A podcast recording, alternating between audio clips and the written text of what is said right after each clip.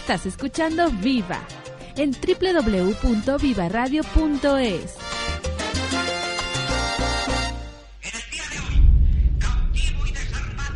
Señoras y señores, hace unos momentos fuentes autorizadas del Ministerio de la Gobernación han confirmado. Radio Nacional de España en Barcelona, dirigido a cuantos españoles nos sintonicen lejos de. Acaba de fallecer por parada cardíaca como final.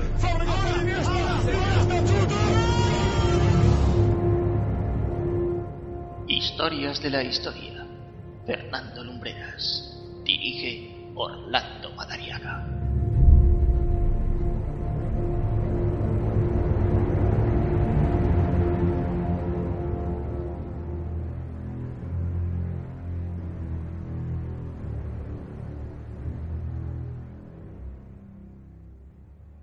Se llamaba Santiago Corella Ruiz, aunque en el argot callejero de los barrios por los que se movía era conocido como el Nani. Había nacido en Auñón, un pequeño pueblo de la provincia de Guadalajara, en el año 1954.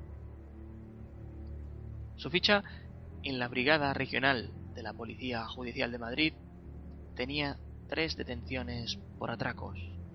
Uno de ellos, el perpetrado en una joyería de León, de la que se llevó 40 kilos de oro que nunca han aparecido.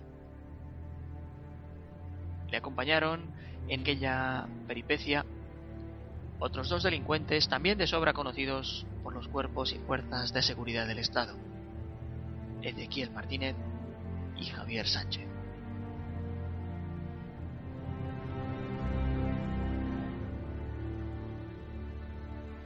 Si traigo a las páginas de esta serie de historias el relato de la desaparición de este joven de casi 30 años, es por razones fundamentales, por tres, diría. Se convirtió en el primer detenido desaparecido en la por entonces joventísima democracia española.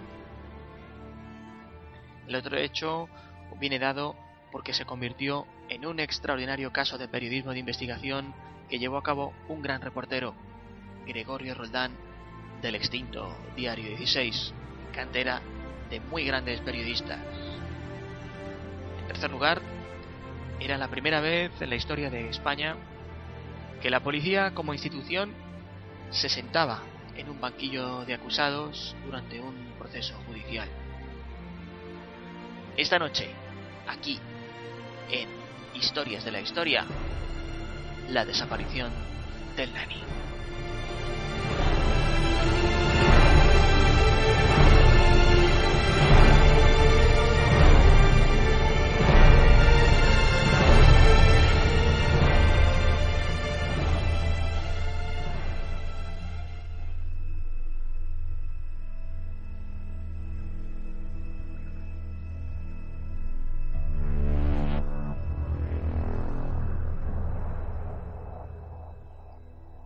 Comencemos el relato de esa historia por el final, por una fecha concreta, el 25 de junio de 1990. Pongámosle espacio, un lugar, el Tribunal Supremo. Procesados había tres personas, funcionarios, todos ellos del Cuerpo Nacional de Policía. Aquel día, los agentes fueron condenados a penas de prisión de 29 años cada uno, porque el juez encontró pruebas y razones suficientes para pensar que habían participado en el asesinato y en la posterior desaparición del cadáver de El Nani.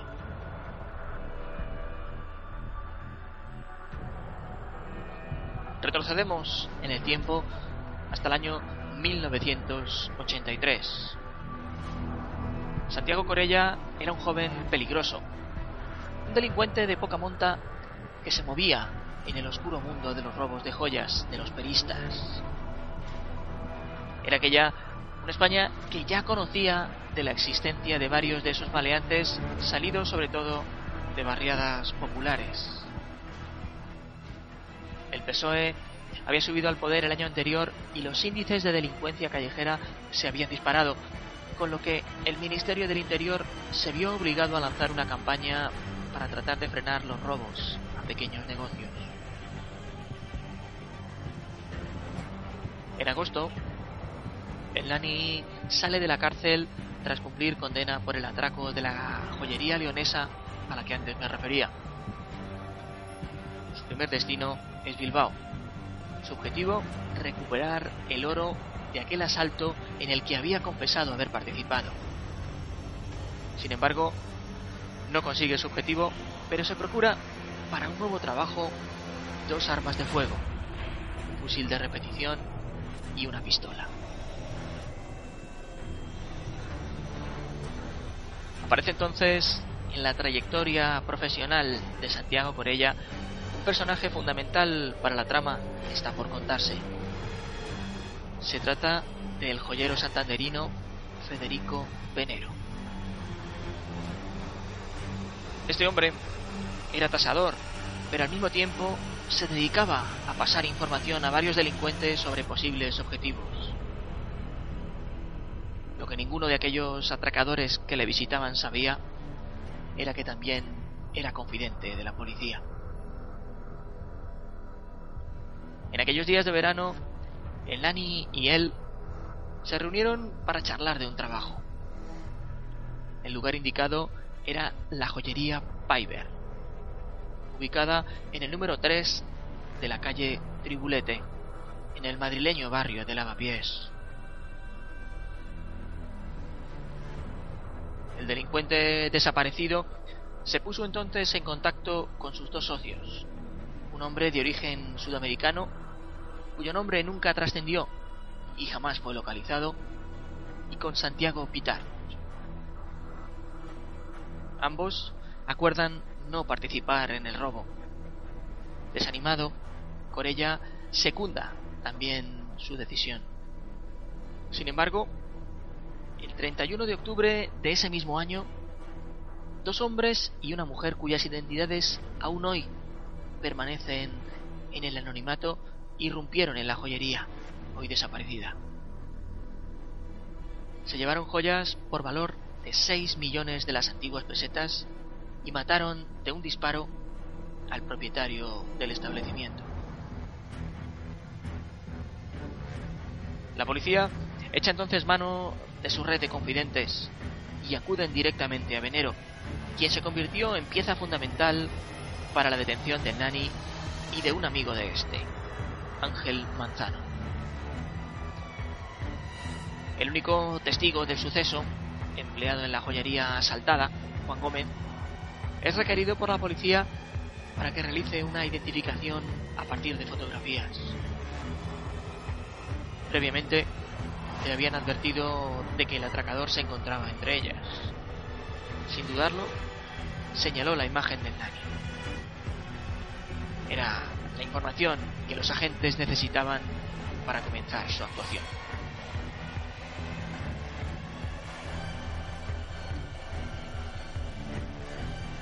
El 12 de noviembre se procedió a la detención de Santiago Corella, de Ángel Manzano y de las parejas de ambos, Soledad Montero y Concepción Martín.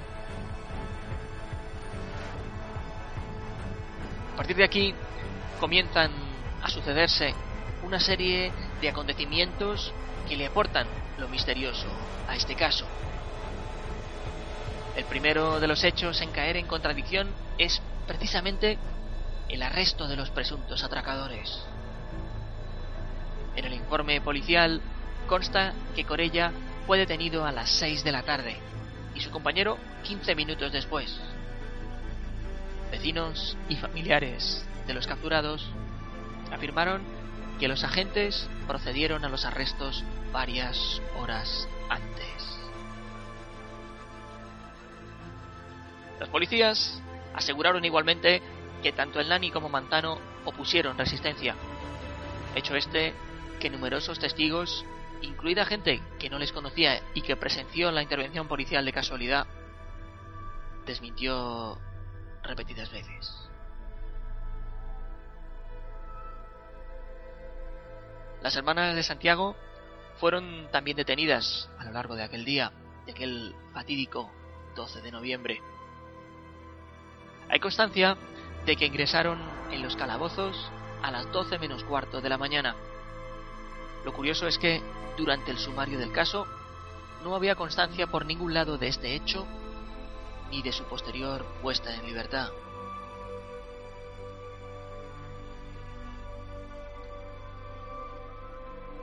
Son las siete y cuarto de la tarde. Sin saber siguiendo qué directrices, los policías solicitan el uso de la ley antiterrorista para Santiago Corella, Ángel Manzano y Concepción Marín, pareja del segundo.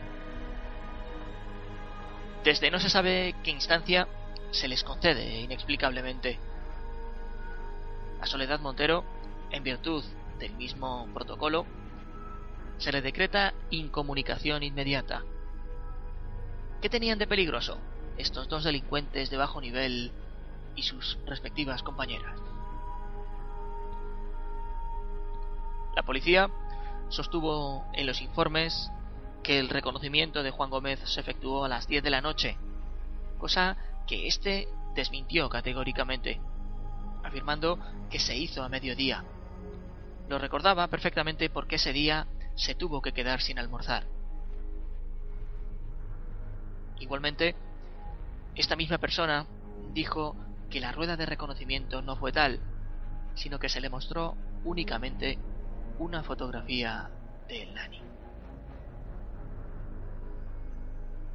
En el excelente trabajo periodístico que Gregorio Roldán publicó en Diario 16, también se cuenta que hay ciertas dudas en el proceder de los agentes en el momento en que se leen los derechos al detenido.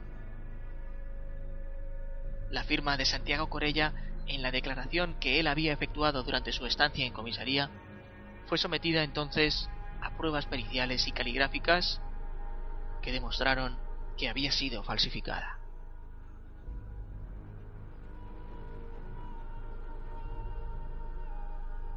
Mientras las hermanas del desaparecido eran interrogadas por dos agentes, pudieron escuchar los gritos de Santiago a no muchas habitaciones de distancia.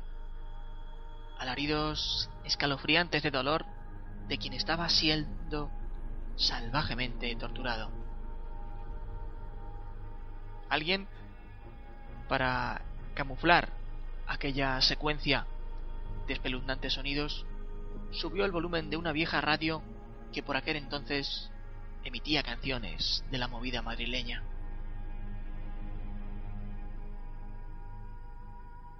Un testigo afirmó durante el proceso haber visto al Nani en la Dirección General de Seguridad, muy cerca de la Puerta del Sol, y que era llevado prácticamente en volandas por dos policías. El detenido tenía heridas en la cara, los labios partidos y sangre en las cejas. Además, estaba vestido con un mono azul, al estilo de los que llevan los mecánicos y los peones de construcción.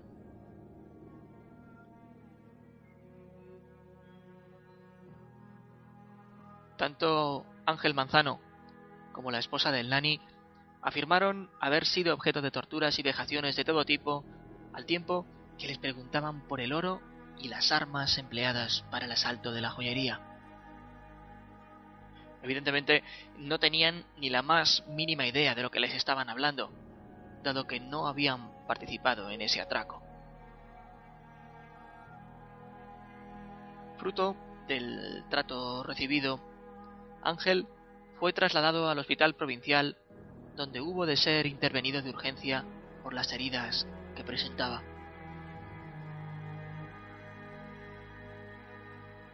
El informe, falsificado, efectuado a raíz de la detención de Corella, afirmaba que una vez concluido el interrogatorio no se mencionaba nada de ningún trato, entre comillas, disciplinario alguno.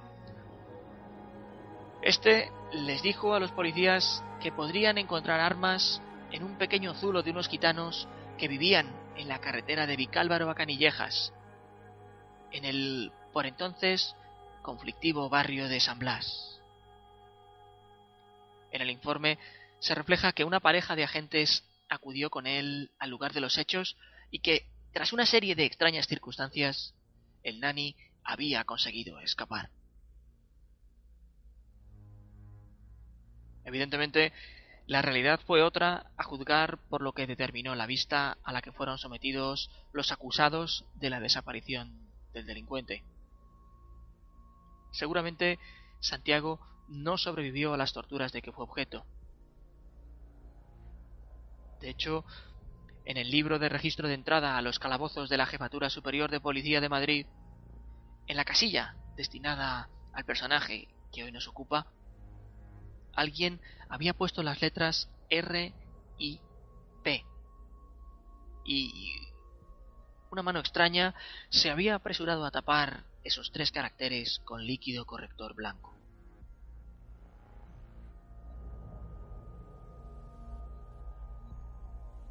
Siete meses después, aparece el artículo de Gregorio Roldán en la prensa y el caso adquiere cierta notoriedad en la opinión pública. Era 14 de mayo de 1986.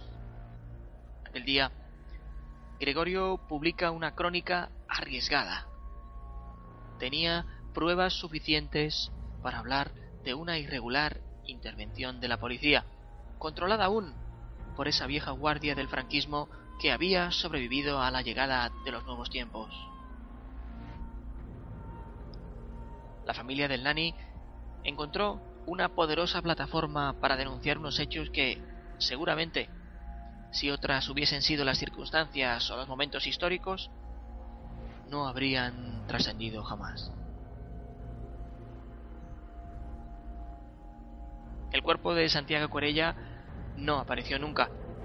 Seguramente fuese enterrado en Calviva, como así afirmó haber escuchado Francisco Venero en el transcurso de una reunión que mantuvieron unos policías y en la que él estuvo presente. Esta es la historia de la extraña desaparición del Nani. Y así se le ha querido traer aquí, a los micrófonos de Viva Radio, a este rincón que dedicamos cada semana a contar anécdotas de la historia. Recuerden que si quieren pueden enviarnos sus sugerencias directamente un mensaje directo a nuestra cuenta de Twitter arroba historias viva o también pueden hacerlo a través del formulario de contacto en nuestra web www.vivaradio.es. Nosotros regresaremos la semana que viene aquí en Historias de la Historia. Hasta entonces, buenas noches.